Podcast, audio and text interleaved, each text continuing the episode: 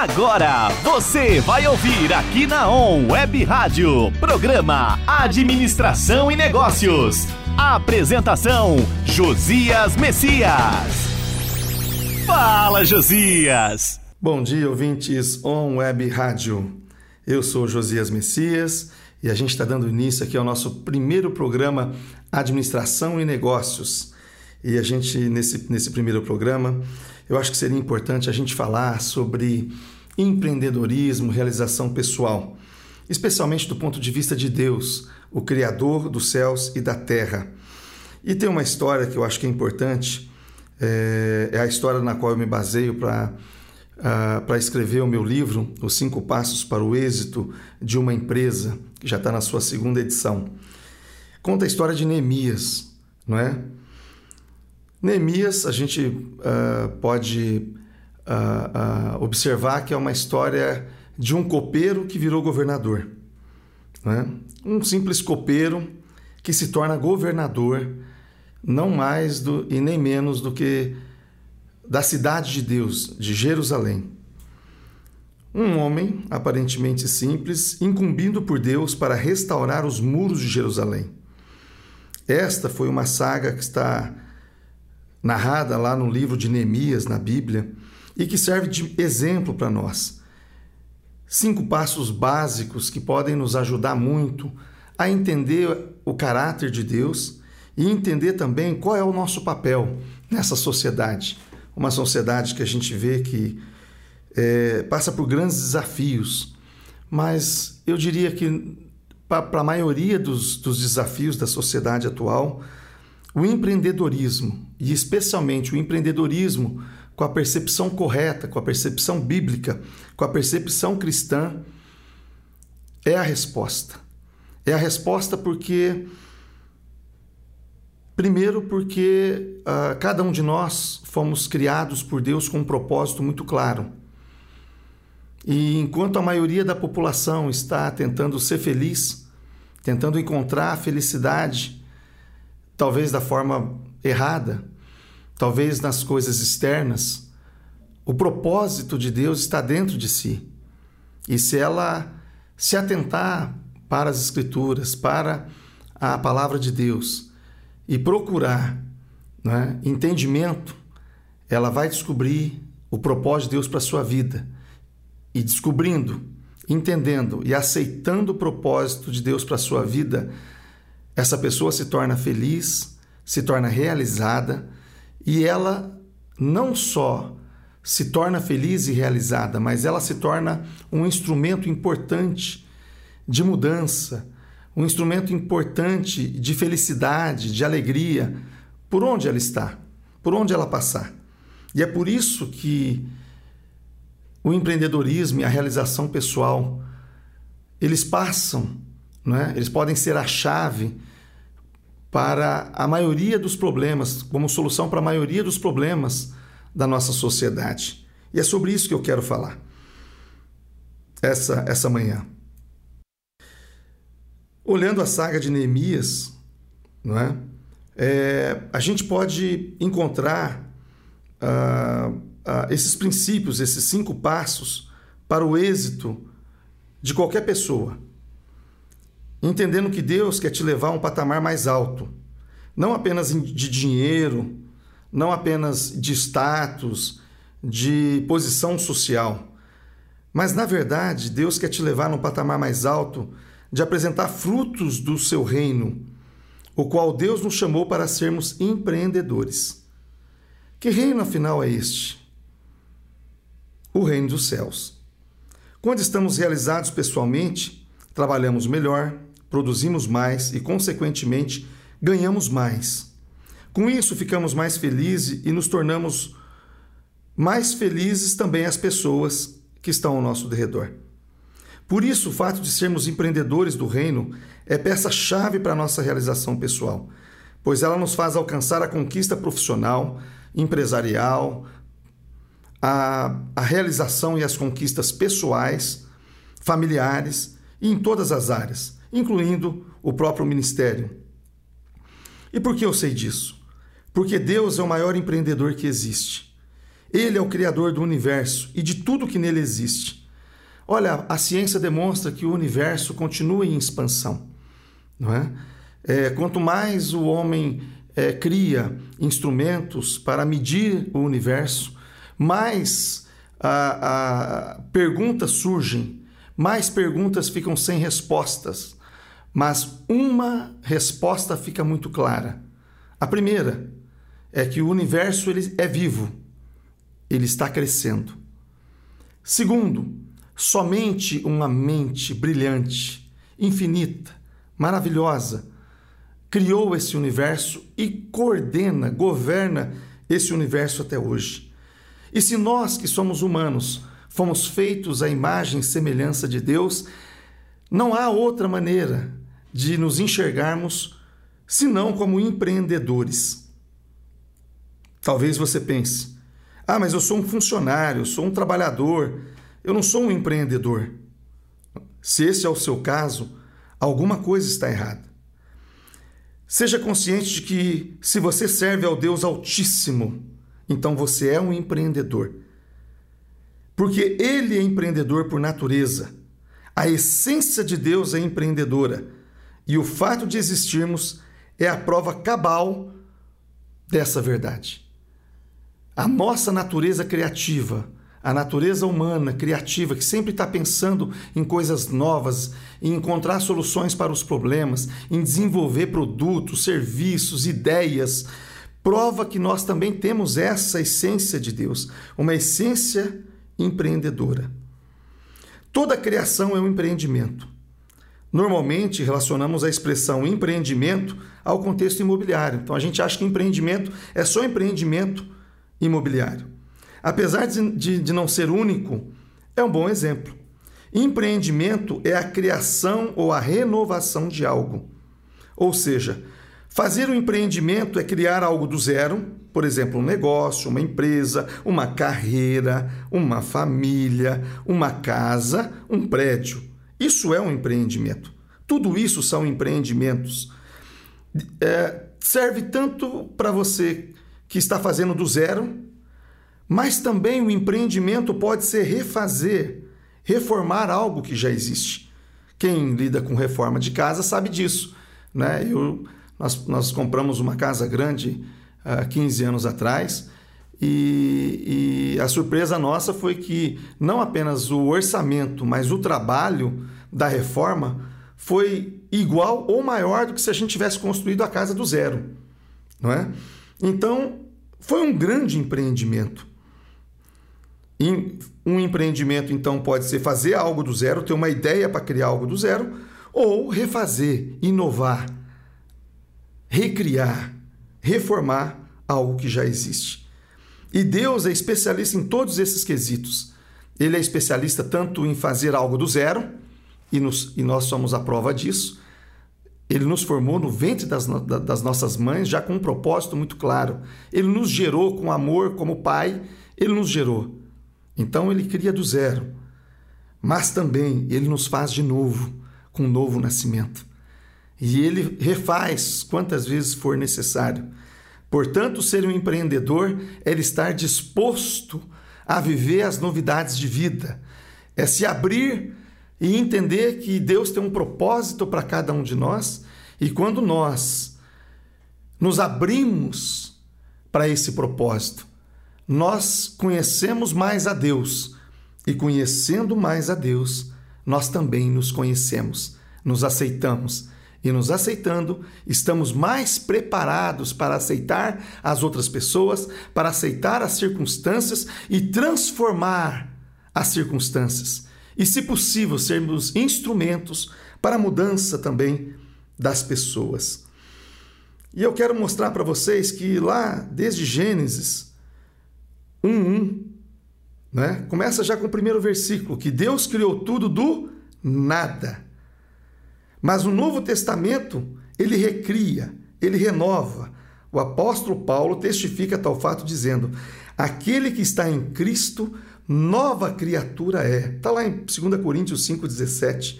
Isso mesmo, o indivíduo que está em Cristo é uma nova obra de arte divina, porque a tradução mais correta seria não uma criatura, mas uma obra de arte. Então, você, ouvinte, que está me ouvindo nessa manhã, se você não conseguir lembrar de nada do que eu estou falando, lembre somente disso.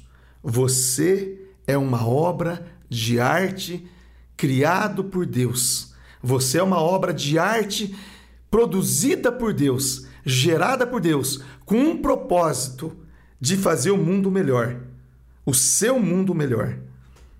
Lá em Gênesis 1, o capítulo da criação termina da seguinte forma: E viu Deus tudo quanto tinha feito, e eis que era muito bom.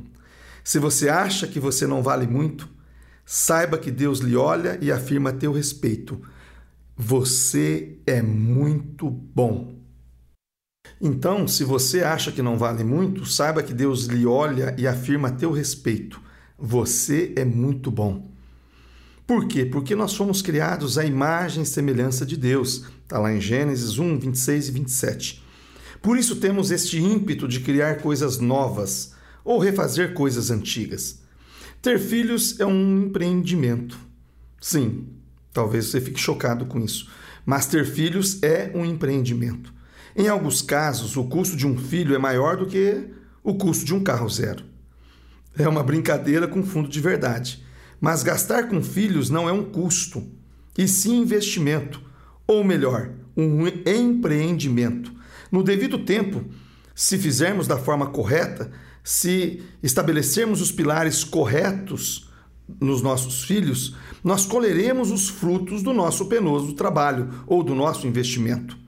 A multiplicação faz parte da essência humana. Quem nega sua característica de empreendedor acaba negando a sua própria identidade, a sua própria essência.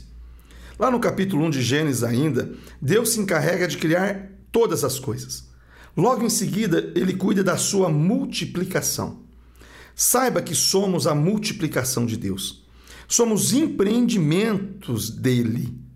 Satanás tem inveja de nós exatamente por sermos os únicos seres existentes na terra que recebemos o Espírito Santo de Deus. Lá em Gênesis, Deus pegou o pó da terra, fez o homem e soprou nas nossas narinas o Ruach Kadosh, o Espírito Santo. E nós fomos transformados em seres viventes e a imagem e semelhança de Deus. Portanto, em outras palavras, somos empreendedores pelo fato de Deus ser empreendedor. É a sua própria natureza, através do Espírito Santo, agindo em nós. Quero usar um exemplo de empreendedor para analisarmos algumas características fundamentais de um empreendedor do reino de Deus.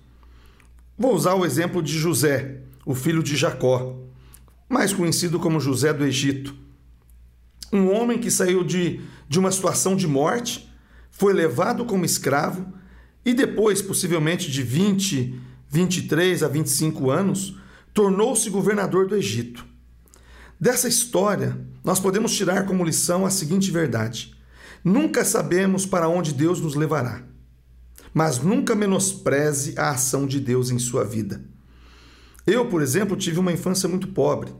Eu e minha família fazíamos uma refeição por dia e ficávamos felizes quando tinha a segunda. Houve um período em que parte da nossa refeição era apenas farinha de milho com açúcar. Eu não tenho ensino superior, mesmo assim, Deus tem me feito professor de pastores, de empresários. Como pode isso? Simples. Deus faz. Simples assim. Por isso, não olhe para a sua situação. Atente-se para o que Deus pode fazer em sua vida. Você é obra-prima. E se você deixar e se mantiver como um vaso nas mãos do oleiro, ele é quem vai cuidar da sua vida e vai te levar a cumprir o propósito maravilhoso para o qual você foi criado. Voltando ao exemplo de José, Gênesis 41, 57 diz que: E de todas as terras vinham ao Egito para comprar de José, porquanto a fome prevaleceu em todas as terras. José se tornou a fonte de alimentação para todas as nações da terra. Se Deus não levantasse José, milhões de pessoas morreriam de fome. Daí a importância de um homem que, de escravo, se tornou governador do Egito. E o versículo é muito claro, ele diz: "E de todas as terras vinham ao Egito para comprar de José". Olha o papel que Deus dá para a pessoa, não apenas para o, o meio. Egito era o meio, mas quem fez o Egito se transformar numa fonte de alimento para multidão, para a população daquela época, foi uma pessoa que teve o entendimento de que ele era um projeto bem-sucedido de Deus, que ele era um empreendedor, independente das circunstâncias que José estava passando, ele tinha uma essência empreendedora e ele não se furtou a viver como um empreendedor. José se tornou a fonte de alimentação para todas as nações da terra. Se Deus não levantasse José, milhões de pessoas morreriam de fome. Daí a importância de um homem que de escravo se tornou governante do Egito. O que podemos dizer a respeito? A primeira característica de um empreendedor de sucesso é a sua identidade. Quem você é? Se Deus lhe fizer esta pergunta, o que você responderá? Qual a resposta que você tem para Deus hoje? Se ele te perguntar quem você é, você é capaz de citar pelo menos três características, três pontos fortes da sua identidade? Mas você também é capaz de responder quais são os três pontos fracos da sua vida? Os três pontos fortes você pode dizer que são aqueles que você rompe na sua vida. São aqueles pontos onde, quando vêm as dificuldades, são esses dons, esses talentos que fazem você superar as dificuldades ou obter conquistas. Mas também, quando as coisas vão mal, quando as coisas não saem tão bem dessa forma, é porque normalmente nós temos alguns pontos de fraqueza. Faz parte da nossa identidade, porque nós não somos deuses, nós somos homens, feitos à imagem e semelhança de Deus caminhando em, no rumo da perfeição, a qual nós vamos conquistar somente na glória. Então, nesse sentido, quais são três características, três pontos fortes da sua vida, mas também tenha coragem de identificar quais são as três áreas, os três pontos fracos da sua vida que normalmente não deixam você romper, não deixam você prosperar. Porque Deus quer trabalhar. Ele quer trabalhar isso nas nossas vidas. Ele quer, como fez com José, ele quer fazer conosco como empreendedores, que é, a gente chama isso em administração de matriz SWOT. Né? Nós analisamos as empresas fazendo uma análise dos seus pontos fortes, dos seus pontos fracos, das suas oportunidades e das suas ameaças. Nós podemos trazer isso também para o ponto de vista pessoal, porque toda empresa é reflexo de uma pessoa ou de um grupo de pessoas. Então, antes da gente falar de empresas, antes de falar de organizações, nós vamos falar de pessoas. Tudo começa com pessoa. Deus começou tudo na terra com Adão. E Deus quer começar empreendimentos com você. Ele quer refazer e renovar e reformar empreendimentos com você. Mas ele quer trabalhar também. Ele quer que você deixe ele trabalhar os seus pontos fracos para que se transformem em pontos fortes e você rompa em todas as áreas. Voltando aqui, quando o apóstolo Paulo nos traz uma explicação na carta aos Coríntios que nós somos um espelho que reflete quem somos, em detrimento do que é Cristo em nós. Está lá, 1 Coríntios 13, o famoso capítulo do amor ágape. Mas o final do capítulo é interessante, ele fala que, como um espelho, nós, ainda como um espelho, observamos e, e nos refletimos nele. O entendimento que eu tenho é que quanto mais nós nos deixamos ser conhecidos por Cristo, pelo Espírito Santo, quanto mais nós nos damos a conhecer e mais temos a coragem para nos olharmos no espelho que é Jesus e ouvirmos das suas doces palavras e de recebermos as exortações do Espírito Santo, nós entendemos também que ele não está apontando os nossos pontos fracos para nos julgar ou nos condenar, mas para dizer o seguinte: eu venci para que você vença. Eu não vou fazer de você um vencedor, um empreendedor vencedor, sem luta, sem batalha. Não. Ele nos fez com livre-arbítrio para decidir se nós queremos lutar. Ele quer nos fazer mais do que vencedores, exatamente porque nós vamos vencer os nossos pontos fracos, as nossas dificuldades, inclusive de caráter. Quando eu falo de caráter, não é apenas moral. São características que são negativas e que nos fazem fracassar na vida ou em algumas áreas das nossas vidas. Por isso, como um espelho, o Espírito Santo quer nos revelar a nossa identidade, para que a gente possa identificar quais são os pontos fortes que o Senhor já colocou em nós e, e, os quais nos fazem acelerar, mas também ele nos revela quais são os pontos fracos, aqueles aquelas pedras que nos fazem tropeçar no caminho, para que a gente pelo poder do Espírito Santo venhamos a superá-las, a vencê-las, a tirar essas pedras do caminho e possamos ser mais do que vencedores como é a promessa de Deus para as nossas vidas. Você está ouvindo aqui na On Web Rádio, Administração e Negócios. Quem não tem identidade não chega a lugar algum. Não sabe quem é e por isso não alcançará o êxito que porventura venha desejar. José sabia que era o amado do seu pai. Ele tinha plena consciência disso. Sabe por que muitos não prosperam em seus empreendimentos? Sabe por que alguns têm problemas conjugais? Por terem problemas consigo mesmo. Não apenas isso, mas também têm problemas com Deus. Apesar do aparente relacionamento com Ele, não se sentem amados por Deus.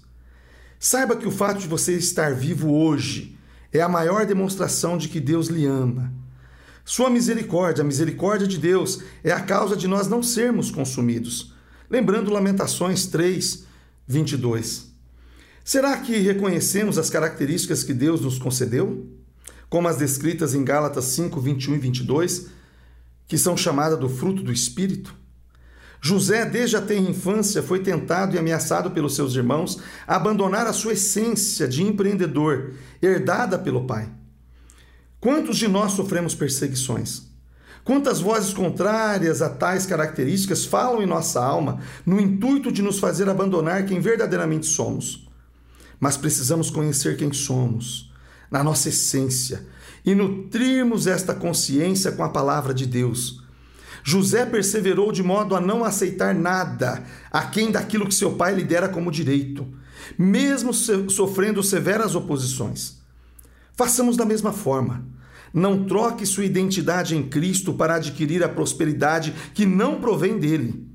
Lembre-se, conforme Salomão preconiza lá em Provérbios 16, 25, há caminhos que ao homem parecem direitos, mas no final são caminhos de morte. Quantas pessoas fracassam por negligenciar sua identidade? Não precisamos disso para prosperar. Ainda que o êxito não se manifeste no nosso tempo, será em tempo oportuno, a exemplo do que aconteceu com José. Tudo tem seu tempo determinado com um propósito, como diz Eclesiastes 3:1. Por isso o apóstolo Paulo diz que todas as coisas, mesmo aquelas que são momentaneamente ruins, desagradáveis, mas todas as coisas cooperam para o bem daqueles que amam a Deus e que são chamados segundo o seu propósito. Romanos 8, 28. Esse é um versículo chave da minha vida. Quando eu estou passando por situações maravilhosas, eu lembro disso. Tudo contribui para o bem daqueles que amam a Deus e que são chamados segundo o seu propósito. Mas quando, principalmente, quando as coisas estão dando muito ruim, como diz hoje, como os meus filhos falam, né? Deu ruim. Como está dando muito ruim, eu, aí é que eu me apego a essa palavra. Tudo, todas as coisas cooperam para o meu bem, porque eu amo a Deus e eu persigo, eu continuo seguindo o seu propósito. Tal exemplo de José. Ele correu da mulher de Potifar, porque a proposta que dela recebeu não era condizente com a sua identidade. Olha a diferença que faz a pessoa ter uma identidade, não é? José já estava um bom tempo longe de casa. Naquela época a Bíblia não estava escrita, portanto, os preceitos que ele tinha eram preceitos de memória, lembranças daquilo que o pai lhe ensinava, lhe transmitia. Mas ele tinha, ele cultivava a sua identidade. E a proposta indecente da mulher de Potifar não combinava com a sua identidade, não combinava com a sua essência. Portanto, santidade não é apenas correr do pecado. Santidade é se identificar com Deus, porque Deus habita dentro de você. Deus é um Deus empreendedor e ele quer transformá-lo num empreendedor mais do que vencedor. E a santidade não é apenas ficar longe do pecado, não é apenas ficar longe do erro, mas sim se identificar, entender a sua essência, a essência de Deus que está dentro de você. Quando nós fazemos isso, quando nós nos, identificamos com Deus, a santidade do ponto de vista moral passa a ser uma consequência. Afinal, arrependimento significa metanoia. Metanoia significa mudança de mente. Então, se você quer ser bem-sucedido, se você entende ou já entendeu que você é um empreendedor, não apenas nos negócios financeiros, empresariais, mas nos negócios da vida, nos negócios da família, nos negócios da igreja. Se você entende que você é um empreendedor, então a sua identidade é santa. Sede santo porque eu sou santo. Significa que quanto mais você se identifica com Deus, mais ele toma espaço na sua vida, mais ele ocupa a sua mente, mais ele ocupa o seu coração e ele também vai, vai ocupando da sua carne do seu corpo. E, portanto, fugir do pecado passa a ser consequência. Não é apenas uma obrigação, mas é uma questão natural. A ovelha não se dá bem com a lama. Ainda que ela tenha que passar ou acabe caindo na lama, ela não fica lá. Diferentemente do porco, o porco se sente à vontade no meio da lama. Você não. Você é obra-prima de Deus. E, portanto, como obra-prima de Deus, você tem a identidade de Deus e a identidade de Deus é santa. E quando você se encontra com esse Deus verdadeiro, quando você aceita a sua verdadeira identidade, ainda que você venha a tropeçar, ainda que você venha em algum momento a cair em qualquer tipo de lama, o próprio pastor que cuida de você vem ao seu socorro, limpa te purifica com o sangue de Jesus Cristo e te dá uma nova oportunidade para você tocar os negócios da sua vida, pra, porque você é um empreendedor e como José, você vai fugir das más das, das propostas indecentes e vai permanecer esperando o tempo e a forma de Deus. E se eu busco, então, a santidade, e se santidade é ter a identidade do santo, então, para nos identificarmos com Deus, é necessário conhecermos seus atributos e as suas características. E só conseguiremos isso quando passarmos tempo de comunhão com Ele. Na medida em que nos deixarmos moldar pela identidade divina, a nossa identidade corrompida pelo pecado vai sendo substituída pela essência santa de Deus, pois Ele é santo. Por isso somos santificados de modo a vivermos de forma santa. Nossa identidade tem relação direta com o talento que recebemos de Deus. Se temos consciência plena de quem somos, identificamos os nossos talentos. Talentos são habilidades acima da média e que, se, se, se são acima da média, são divinas, são sobrenaturais que Deus pegou de si mesmo e colocou no nosso espírito, na nossa essência. Então nós temos, todos nós temos talentos. Todos nós já nascemos com talentos, com predisposição para fazer algo acima da média. Aqueles que cantam acima da média, aqueles que pregam acima da média, aqueles que negociam acima da média, aqueles que administram acima da média, aqueles que trabalham com números, com matemáticas, com fórmulas, não é? Acima da média, médicos que têm dons, não é? Para identificar, para ter diagnóstico e tratamento com uma facilidade que não é humana. Então, todos nós nascemos com talentos, somos gerados com talentos. E quando nós estamos na presença de Deus, nos relacionamos com Deus, nós identificamos esses talentos como aqueles pontos fortes que eu havia falado no bloco anterior. Ou seja, mesmo os pontos fortes não somos nós que geramos, foram herdados pelo nosso Pai Celeste herdamos do nosso Pai Celeste.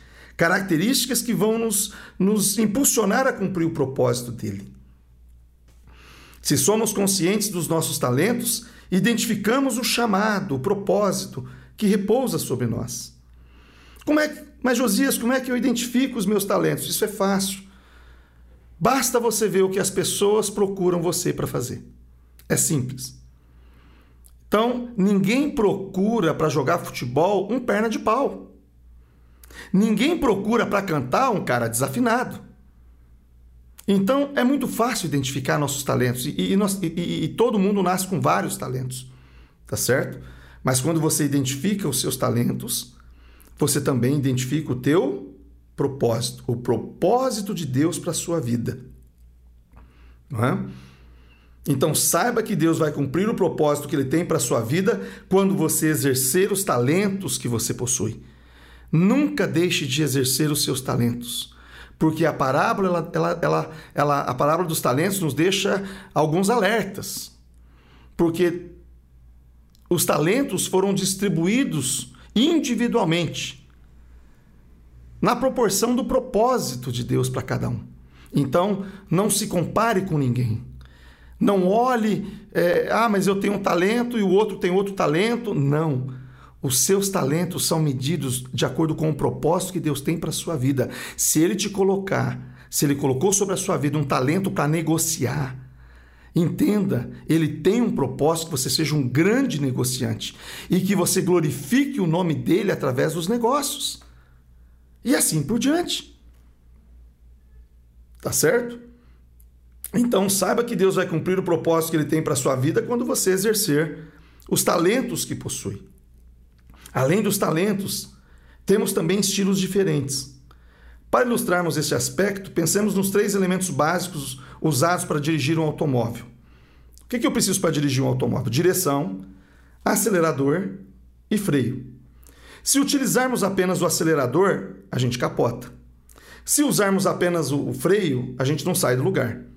Se a gente usar o acelerador e o freio e não tiver a direção, nós vamos também, uh, em algum momento, nós vamos colidir com algum objeto, com uma pessoa, com algo.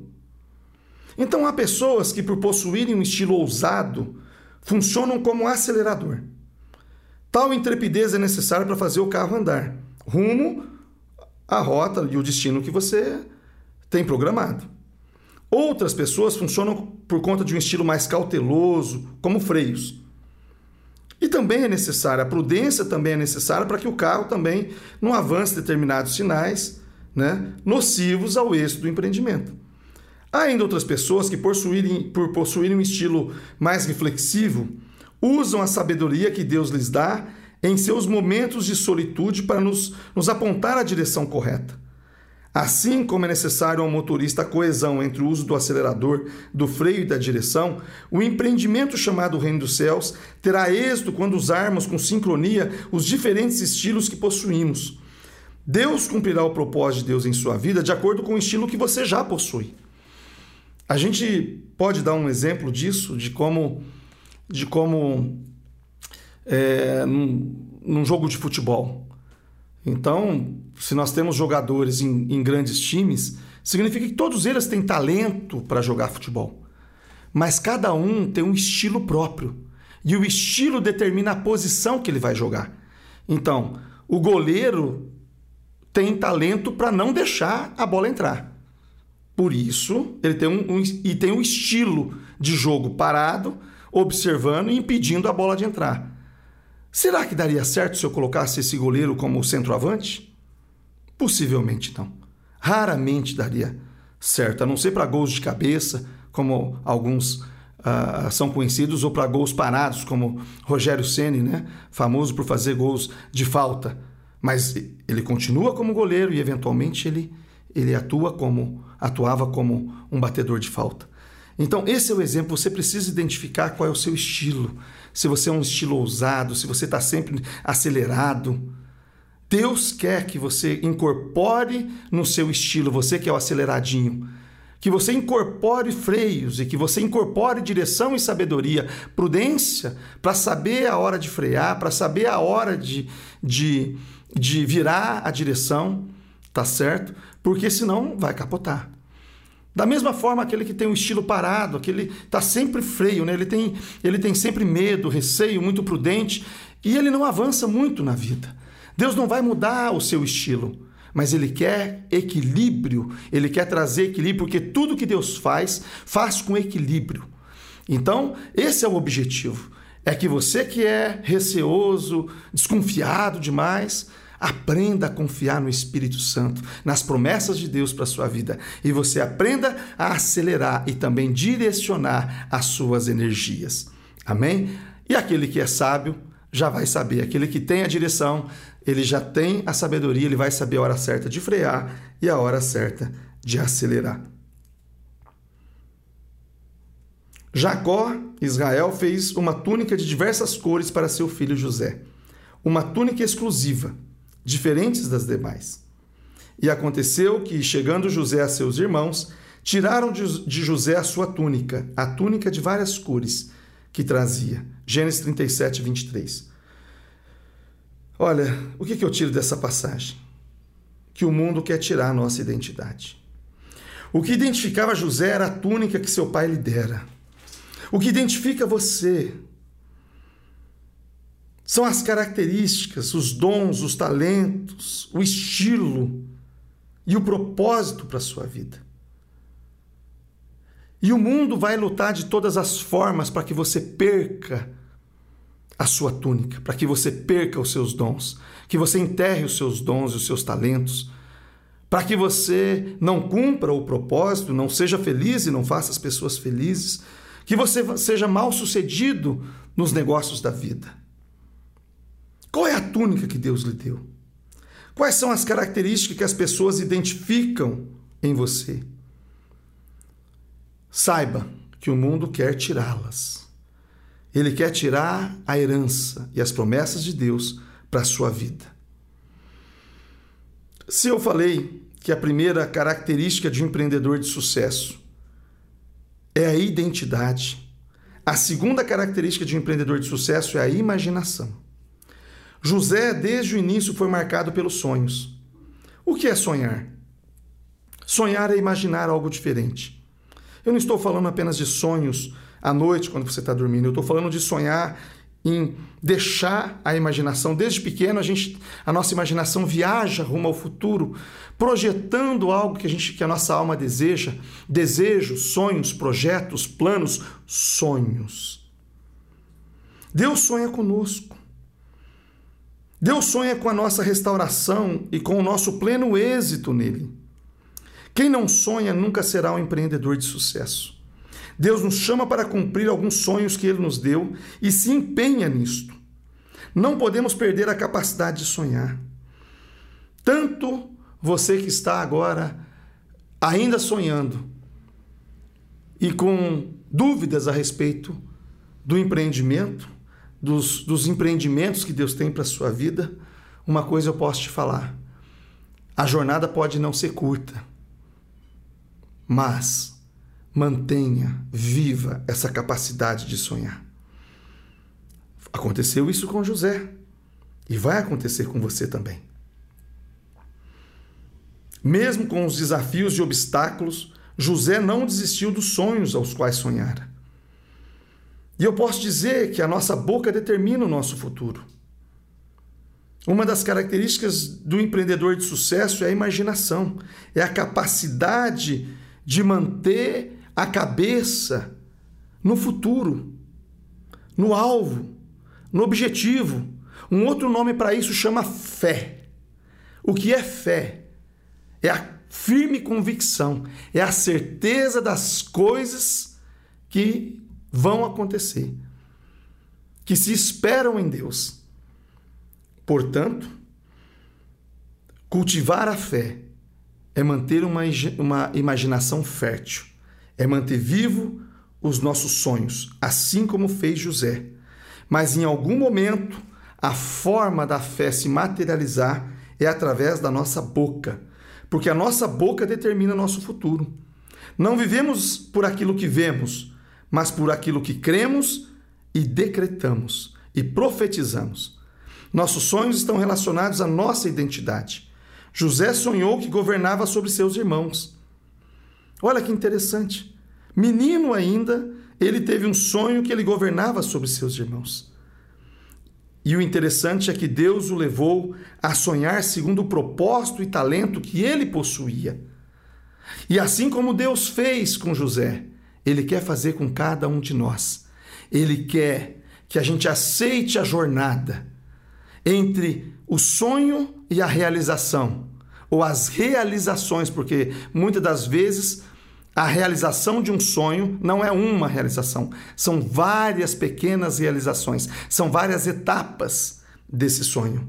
Assim como ele fez com José, ele quer fazer com cada um de nós. E eu posso dizer que os sonhos que você tem, eles podem talvez não façam muito sentido, talvez eles sejam muito grandes, talvez eles sejam muito loucos, talvez eles sejam uh, irrealizáveis, impossíveis. Acaso haverá impossíveis para Deus? O mesmo Deus que pegou esse menino, que deu um sonho para esse menino, lá em Canaã, e levou ele no Egito e transformou ele em governador do Egito. Esse mesmo Deus está operando hoje e ele pode te conduzir à realização dos seus sonhos. Basta fazer como José, continuar sonhando, continuar na jornada.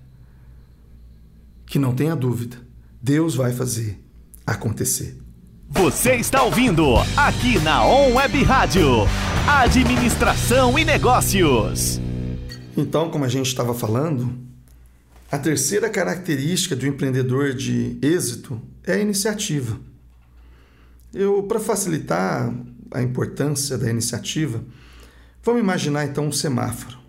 Um semáforo normalmente há três sinais, né, que sintetizam as ações que devemos ter para nos tornarmos empreendedores de sucesso. O primeiro é a luz vermelha. A luz vermelha nos traz a seguinte mensagem: pare com as desculpas. Sim, se tem um cemitério de sonhos, de projetos e de empreendedores, a maior causa das pessoas estarem nesse cemitério são as desculpas. Ah, se Deus tivesse feito isso. Ah, se Deus tivesse feito aquilo. Ah, se eu tivesse nascido rico. Ah, se eu tivesse nascido em condições melhores. Ah, se eu não tivesse feito aquilo outro. Ah, tudo desculpa. Olha, eu aprendi uma coisa nessa minha vida. Quando a desculpa entra pela porta, o êxito sai pela janela. Não tem como. Nós temos que dar um basta nas desculpas.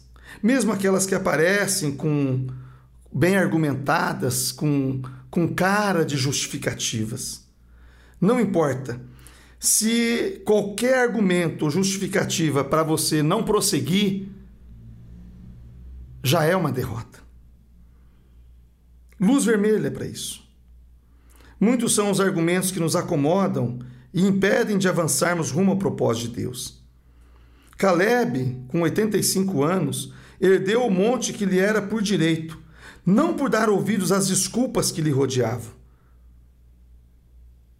Então, Se Caleb, com 85 anos, subiu, venceu os gigantes e conquistou aquele, aquele monte, sinal que você também pode parar, não importa qual seja a sua idade, não importa qual seja a sua situação. Toda vez que vier uma desculpa para você não prosseguir no propósito de Deus, você fala basta. Luz vermelha para essas desculpas. O segundo sinal desse semáforo é o amarelo. Ele nos passa a mensagem de que temos que desfazer das nossas dúvidas. Lembre-se, andamos por fé. Dúvida e fé são incompatíveis. José, apesar das dificuldades, não tinha dúvidas de que seus sonhos se concretizariam no devido tempo. A dúvida não encontrou espaço em seu coração. E olha que José, nessa carreira bem-sucedida de José, ele só foi promovido, não é, de escravo pelado, né? para prisioneiro de prisão municipal, de prisioneiro para prisão estadual e depois para o calabouço federal. Ou seja, quem que não desistiria se estivesse na condição de José? E isso não foram dois dias, não foram três, não foram quatro, foram anos. A princípio dá para se contar em torno de 20 anos. Mas José se manteve firme. A dúvida não encontrou espaço em seu coração. E se você quer ser bem-sucedido, você precisa ter iniciativa. E para ter iniciativa, pare com as desculpas. Não dê atenção às dúvidas. Faça o que tem que ser feito. A luz amarela implica que você tem que estar sempre ligado, sempre atento para fazer o que tem que ser feito, a jornada que Deus propõe de um negócio normalmente é longa, mas ela é feita por pequenos passos. E se você não der os pequenos passos, você nunca vai chegar no final da jornada. E para dar os, cada passo, às vezes olhando o destino que está muito distante, é necessário que você simplesmente feche os teus olhos e faça o que tem que ser feito. José fazia o que tem que ser feito. Na hora de fugir, ele fugiu da mulher de Potifar. Na hora de servir o, o copeiro da, da, da, da prisão, ele serviu. Na hora de sonhar, ele sonhou. Na hora de interpretar sonhos, ele interpretou sonhos. Faça o que tem que ser feito. Deus vai usar o que você tem nas mãos agora para fazer um grande milagre no futuro. Já o terceiro sinal, a terceira luz é o verde. E ele nos diz: avance. Avance. Avance. Por quê? Porque, como a gente aprende na palavra de Deus, tem três palavras no hebraico que podem ser traduzidas como obter êxito, como prosperar. A primeira delas é muito conhecida, é Shalom, que nós traduzimos como paz. Não a paz de uma tranquilidade, você está seguro, sem problemas, mas a paz de saber que você está, que você entregou tudo nas mãos de quem tudo pode. E se você entregou nas mãos dele, não tem lugar melhor para estar que é grudado nas mãos do Pai. Então, é tempo de entregar. Tem situações na nossa vida que não tem outro jeito. Aliás, todas as condições, tudo, todas as ações, todos os projetos, todos os planos, nós temos que fazer o que tem que ser feito. E a primeira coisa é entregar nas mãos de Deus para termos paz. Não importa o que você esteja passando hoje, conforme está o, o projeto, os planos e os sonhos de Deus na sua vida, entenda. Entregue tudo nas mãos de Deus e você vai receber paz. A segunda palavra que pode ser traduzida para prosperar e obter êxito é sequel ou sacal, que significa prudência. Para você obter prudência, você precisa aprender a esperar, porque tudo tem o seu tempo determinado. Então, às vezes agir, às vezes fazer o que tem que ser feito, é simplesmente esperar. Não esperar passivamente, como se não houvesse nada para fazer. Em alguma área você vai ter que esperar. Eu dou o exemplo de você construir uma laje, você construir uma casa. Enquanto você fundiu a laje, você tem que esperar um, uns dias para que aquele cimento se transforme, aquele, aquele, aquele concreto endureça e obtenha a, a, a rigidez necessária para sustentar a casa. E nesse tempo não tem o que você fazer no concreto. Mas você pode já ir edificando outras partes. E é isso que é importante. Há coisas que não tem jeito. Se você comer antes da hora, você vai comer quente. É importante esperar. E para isso, entrega nas mãos de Deus e aprenda a agir proativamente na esperança. E a terceira palavra para prosperar e obter êxito no Antigo Testamento, uma das, das, das que tem essa, podem ter essa aplicação, eu identifico Tissalak. Tissalak significa ser fortemente empurrado por Deus para o alvo. Existem momentos na sua vida em que você já entregou nas mãos de Deus em que você já esperou o tempo da maturação e agora é tempo da colheita. Agora você não tem outra opção a não ser ser empurrado pelo Espírito Santo para fazer o que tem que ser feito, para ir para a colheita, para a conquista, para a batalha. E é nesse espírito que você vai e você vai obter êxito. Tissalak. Mas espere o sinal de Deus, sinta o poder do Espírito te empurrando para fazer o que tem que ser feito. Seja flexível. Deixe ele te empurrar para o alvo. Não aquilo que você olha, que você sente, que você é, é, é, naturalmente entende, mas aquilo que no teu espírito você sente um vento te impulsionando, te empurrando para fazer o que tem que ser feito, que é alinhado com a palavra, que não é ilícito, ilegal, imoral, mas uma ação que você tem que fazer, às vezes correr risco. Não é? Ser empurrado nunca é muito bom. Né? Nunca é bom. Ninguém gosta de ser empurrado. Mas o Espírito Santo faz isso, porque se você quer colher um fruto sobrenatural, você precisa receber o apoio, o suporte e o empurrão do Espírito Santo, do sobrenatural de Deus. Como a gente estava falando, a quarta característica do empreendedor de êxito, empreendedor do reino de Deus, é a insistência. Dize, pois, Israel a José: Não apacentam os teus irmãos junto de Siquém? Vem e enviar-te-ei a eles. E ele respondeu: Eis-me aqui.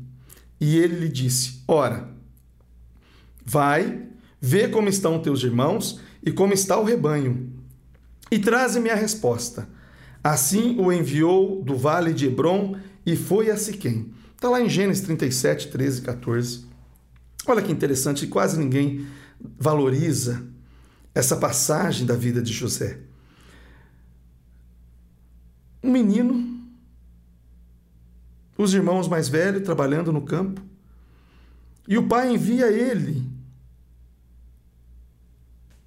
E o que foi isso? Olha, enviou do vale de Hebron e foi a Siquém. E a história mostra que ele foi não tinha, os, os irmãos não estavam num determinado lugar, ele foi insistindo até encontrar os irmãos. José não tinha obrigação de fazer esse tipo de trabalho, mas ele tinha iniciativa e ele tinha insistência. Nem tudo acontece do jeito, no tempo e na forma que planejamos. Deus permite isso para criar em nós a superação e a habilidade de aprendizagem. José, por fazer a vontade de Deus de levar alimentos aos seus irmãos, ele sofreu um atentado de morte e depois foi vendido como escravo. Detalhe: sem a túnica que ganhara do seu pai.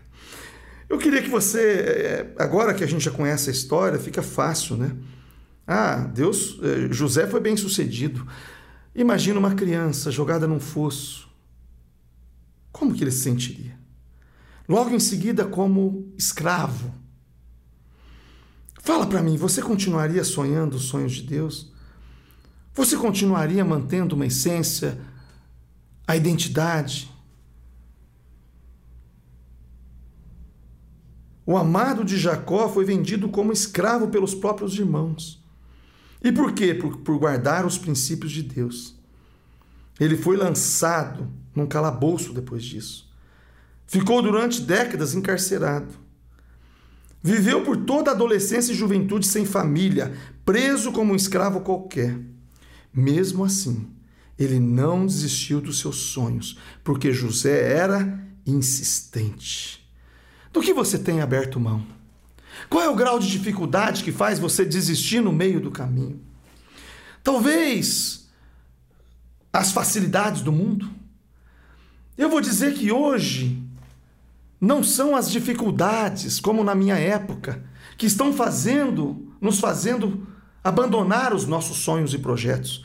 Eu vou dizer que, pelo contrário, o que mais tem roubado sonhos e projetos são as facilidades. O mundo está cheio de distração. Tem sempre algo mais fácil, mais simples, mais gostoso, mais prazeroso de fazer hoje. E o projeto e o sonho, o propósito de Deus, deixa para amanhã. Amanhã a gente faz. Então eu diria que na época de José, os problemas eram as dificuldades. Na minha época, talvez fossem as dificuldades. Mas hoje o que eu estou vivendo e o que eu estou vendo é que as dificuldades são as grandes facilidades, são as distrações. E eu vou dizer para você que tudo que não contribui para o propósito de Deus na sua vida é distração. Está querendo te tirar do propósito. Se não contribui para o teu sonho, para o teu projeto, cuidado. Uma das características, já dizia Steve Jobs, de qualquer empreendedor de sucesso é a capacidade de dizer não. Para que você não mude o foco, para que você não saia do caminho, como José fez. Ele permaneceu, ele insistiu. Não por acaso o Evangelho de João cita por várias vezes: se vós permanecer em mim e as minhas palavras permanecerem em vós, pedireis o que quiserdes e vos será concedido. O segredo é a permanência. Não importa o que aconteceu. Digo também que uma das facilidades hoje é a facilidade para o pecado. A facilidade para o pecado não é apenas o aspecto moral. Eu tenho hoje entendido muito claramente que o pecado não é aquilo que as pessoas julgam como sociedade, mas é tudo que nos afasta de Deus. Pecado é tudo que nos afasta de Deus e do seu propósito. Então eu posso estar moralmente santo e bem distante de Deus. Eu posso estar dentro da igreja e bem distante de Deus. Porque eu não cultivo a sua identidade, não cultivo a intimidade com Ele. E, portanto, não ando no seu propósito. Me distraio, me distraio inclusive com as programações da igreja. E é tão gostoso, e é tão bom que a gente esquece que Deus nos fez com um propósito. A igreja é um meio mas não é o fim para o seu propósito de vida. Deus fez a igreja para ser uma família que te acolhe e te apoie. Mas cuidado, não deixe que isso, que as distrações e a facilidade para o erro te tire do projeto de Deus. Assim como José, seja insistente. Aliás, a grande virada na vida de José se deu a partir do momento em que interpretou os sonhos de outras pessoas. Se você não permanecer sonhando, Deus não vai te levar a interpretar os sonhos. E se você não aprender a interpretar sonhos, você não vai aprender e estar preparado para realizar sonhos. Essa foi a jornada de José, olha que tremendo. José começou sonhando, permaneceu sonhando, ele começou a ser reconhecido pela interpretação dos sonhos. E por causa da interpretação dos sonhos, ele foi chamado na presença de Faraó.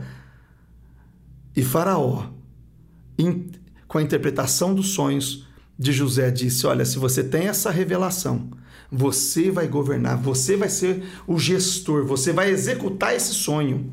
O meu sonho. Então, para alguns, Deus sempre vai chamar para sonhar. Outros ele vai chamar para interpretar. Outros ele vai chamar para realizar sonhos dos outros, como se fossem seus. Isso é insistência. Isso é insistência. E o importante é que muitas vezes o êxito de Deus chegará a nós enquanto ajudamos os sonhos, os empreendimentos dos nossos próximos. A honra de um pastor, por exemplo, consiste em ver suas ovelhas prosperando, porque esse é o propósito de Deus para a vida dele. Então, às vezes, ele não vai prosperar financeiramente, ele não vai prosperar nos negócios, ele não vai ser alguém que a sociedade diga, nossa, ele é, é, é, é uma igreja grande, ele não tem carro, casa, ele não tem bens. Entre aspas, pela sociedade, talvez ele não seja bem sucedido, mas dentre as suas ovelhas vai ter muita gente que vai ser próspera, inclusive financeiramente, porque esse é o propósito usar o profeta, o pastor, não apenas como um, um, um, um, realizador dos seus sonhos, mas em ajudar as pessoas a realizar os seus sonhos. A honra sempre vai ter honra enquanto a gente sonha, enquanto a gente interpreta sonhos, enquanto a gente executa sonhos, sejam nossos ou dos outros. Nossa função é insistirmos nos sonhos de Deus. A nós, como extensão da sua da, da obediência dele. Vou repetir. Nossa função é insistirmos nos sonhos de Deus, a nós como extensão de nossa obediência a Ele e, consequentemente, ao empreendimento que nos foi concedido. Dando sequência, a quinta e a última característica do empreendedor de sucesso, de êxito nesses dias atuais, é a integração.